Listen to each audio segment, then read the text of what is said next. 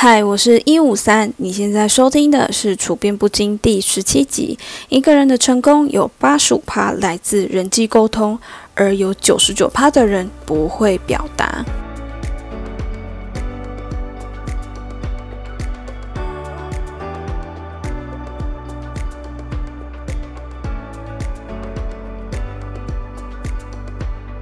我一直认为自己算是蛮会聊天，可能也不算到很会，但至少还算好聊天的人。但是最近换了新工作，我需要说话或沟通的地方更。多了，才发现会聊天不代表会沟通，或者是会说服别人。而且啊，我在跟客户沟通的时候，不管是说话还是用文字来沟通，我常常都要想很久，我都要再三的斟酌，因为我很担心说我会不会说错了话，或者是我表达的内容，或者是表达的方式不够礼貌，或是不够清楚，会让彼此误会。所以呢，我最近也都在翻一些跟说话有关的书，然后呢，我就翻到了这一本，九十九趴的人都输在不会表达。那作者呢叫做李静，他也是写了非常多本书，算是一个畅销书作家吧。就是他的书中是这样介绍自己：九十九趴的人输在不会表达。除了两本，一本是实战，一本像是心法或观念。我看完之后呢，我觉得表达跟聊天其实差在目的。如果你没有刻意要跟对方建立什么关系的话，那其实一般的聊天是非常足够的。但如果你很想要跟对方约会啊、谈恋爱，或是要销售产品，或是让某件事情进行顺利的话，好的表达就非常的重要。那书中一开始也就点破了表达为什么这么重要。他说，如果你有很丰富的知识、很厉害的技术，或是很棒的产品，但是你的表达不够清楚，没有人会知道你有多厉害啊。就像一位老师，他可能有丰富的专业知识、历史知识、英文知识等等，可是他不会教，或他说话的方式不够清楚，让学生听不懂。学生没有收获，那对老师的评价自然差了。那这样子的教学其实是无效的。如果你是一位业务，你每天都打扮得漂亮，打扮得很得体，你对产品的好坏啊，或者他介绍是什么，真的是倒背如流。但是你没有说进客户的心里，你再好的产品也会卖不出去。所以呢，李静他就说了，人生的舞台是说出来的。你可以不帅气、不漂亮，但是你绝对不能不会说话。口才的好坏就会影响到你直压感情或是任何关键的时刻。我曾经看过一篇研究报道，他说我们现代人的注意力已经从十二秒缩减成八秒，也就是说你。的注意力比金鱼的七秒记忆还多一秒而已，所以如果你不把话说清楚，你不能在一开始就抓住别人的注意，那根本没人想要跟你聊天或听你说话了。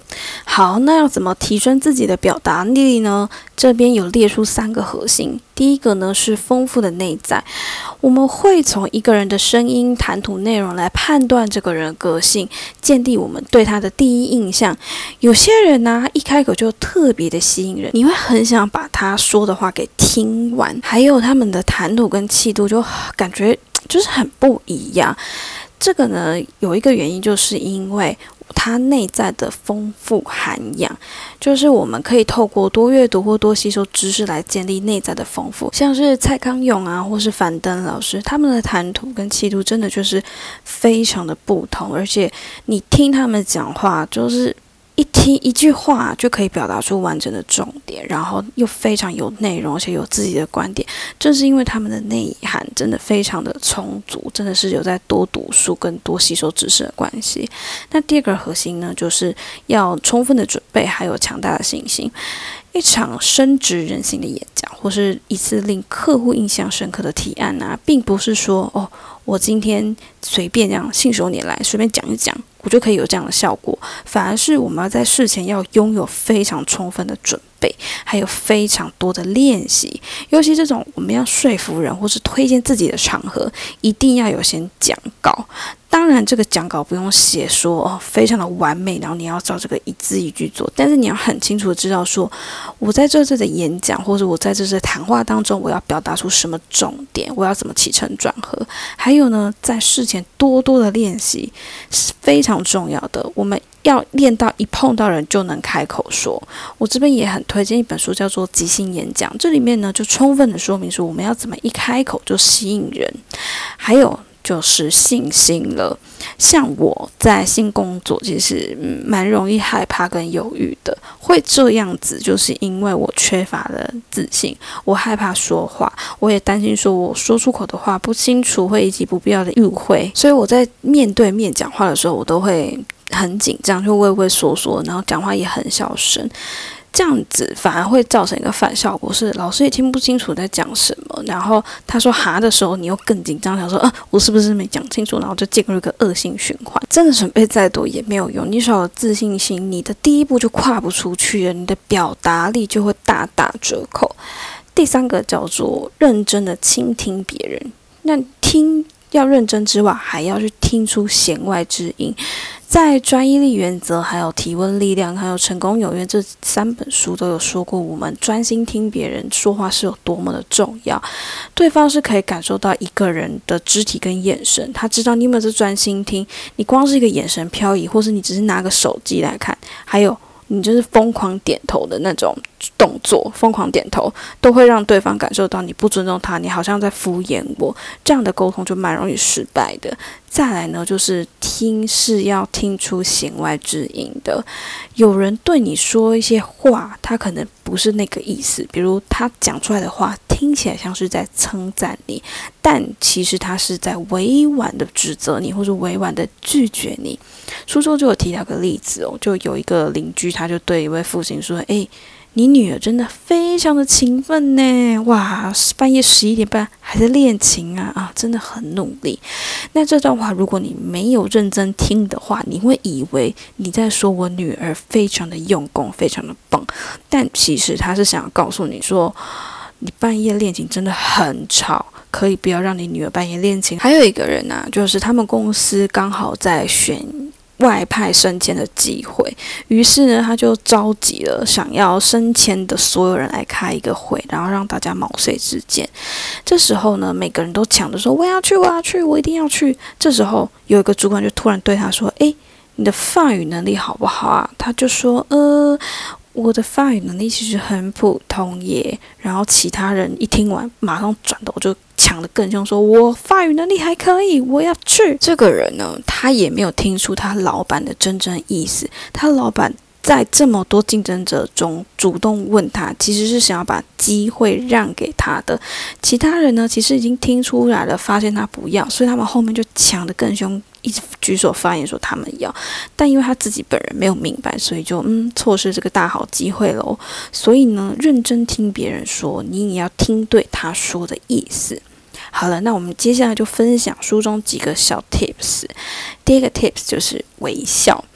美国一位心理学家他做过一个实验呢，他就观察一群毕业生在四十年后的生活是怎么样，他就发现，诶，毕业照上面笑得很开心那些学生，四十年之后还是过得。很快乐，很精彩，很幸福，但相对那些嗯没有笑的学生，反而会过得很孤独啊，就是觉得人生不太如意这样子。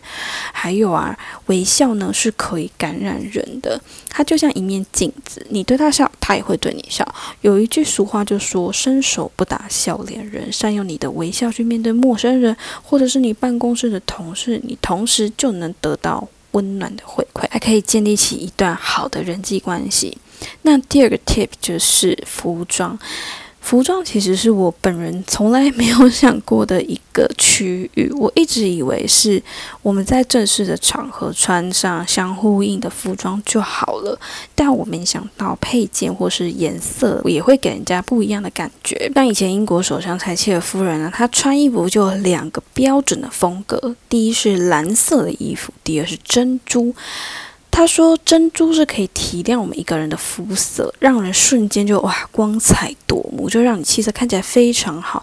那蓝色会给人一种嗯沉稳优雅的感觉，所以呢，你要。”给人家留下印象，我们除了在对的场合穿对的衣服，配件跟颜色也是一大重点哦。这是我从来没想过的，我觉得还不错的地方，可以提供给大家参考。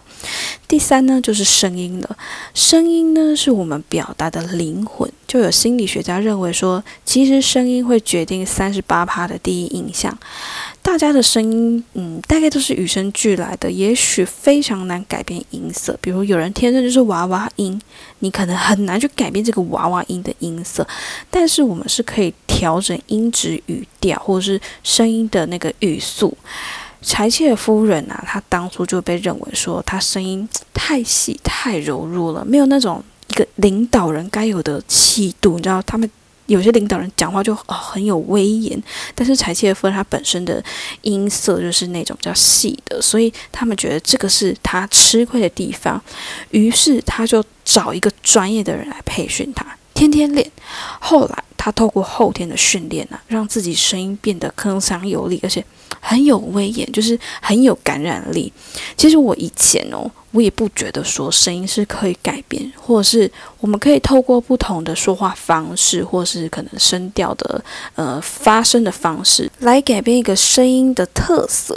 就明明一个人他可能说话的声音本身是非常尖锐，但是他可以透过后天的训练去列出一种比较沉稳温柔的声音。我曾经就有报过一堂初级的声音课，我当时真的不信可以改变。但是透过那位老师啊，他的示范，老师本身的声音是超级甜美，就是那种主播很可爱、很甜美。结果他示范了好几种声音的表现，我才知道，诶，其实声音的弹性真的非常大。那作者也就建议我们，我们不要放任我们天生的声音就这样让它出去了，我们应该像柴契尔夫人一样去锻炼你的声音吧。第四个 tips 就是适度的恭维跟少争论。其实大家都不喜欢被指责，或是被别人否定、被洗脸，所以我们适度的称赞别人是可以拉近彼此之间的关系，还可以当做开启话题的契机。比如说，你可以说：“哇，你的裙子好好看哦。”当然，称赞就是适度，你可能简单的称赞他一两句就好了。称赞太多，其实有时候也会让人家蛮负担的。再来是，如果你称赞太多，别人会觉得 干嘛？你在拍我马屁哦？你想要怎么样？是想要从这边拿好处吗？所以适度的称赞别人就好，不要太超过，但也不要都不称赞别人。另外就是不要和别人争论，大家都一定会有意见不合的时候，就是工作上或朋友之间一定会有想法不同步或是不一样的时候嘛。那我们不用去争出一个高下，我们不用跟别人去。争说我是对的，你是错的，或是一定要说服别人。我们在发现彼此的理念不合的时候，我们可以想一想，说，诶，这件事情有没有争论的必要？就是我吵赢了跟吵输了，我会有什么损失吗？或者是这个可能对工作上面会有什么样的呃损失或是变化吗？如果没有的话，其实。让给别人也没关系，我们真的不一定要跟别人吵，适度的保持沉默，不跟别人针锋相对，不跟别人太过于计较，也是表达的一种艺术。他就说有一位销售员真的是超级辩论高手，口才非常的好。后来呢，他去当一个汽车业务，诶，结果他一台汽车竟然都没有卖出去，诶，培训员觉得奇怪，说。诶，你这个口条这么好的人，怎么会卖不出东西啊？照理说，你应该要马上跟客人滔滔不绝、口若悬河的告诉他这个东西多好多好多好，然后用一些技巧去把你这个产品给推出去嘛。于是呢，他就在旁边观察说：“嗯，这家伙到底怎么服务别人的呢？”结果他发现，这个人竟然在跟客人来辩论呢。就是客人在说他觉得哪里不好，或是提出一些质疑或是疑问的时候呢，他就咄咄逼人的。反驳客户，他就说啊，没有这个应该是怎样怎样怎样，你根本不是这样讲，你不能这样讲什么的。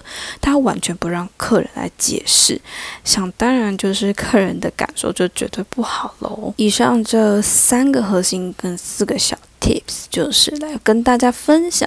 那我没有截取到整本书里面的内容，因为它有很多个章节，然后章节里面有大概有七八个小单元。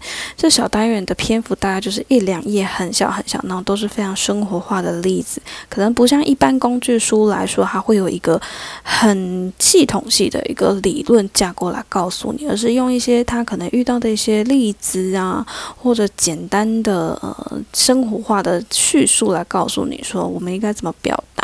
表达上有什么事情要注意这样子。所以以上这些都是我看完之后整理出来的一些心得，也觉得诶比较特别，可以跟大家分享的一些内容。但我其实看了这么多的表达沟通的书，看到这本，我真的深深觉得实际练习才是真正有效的，因为书中的情况我们不一定会遇到嘛。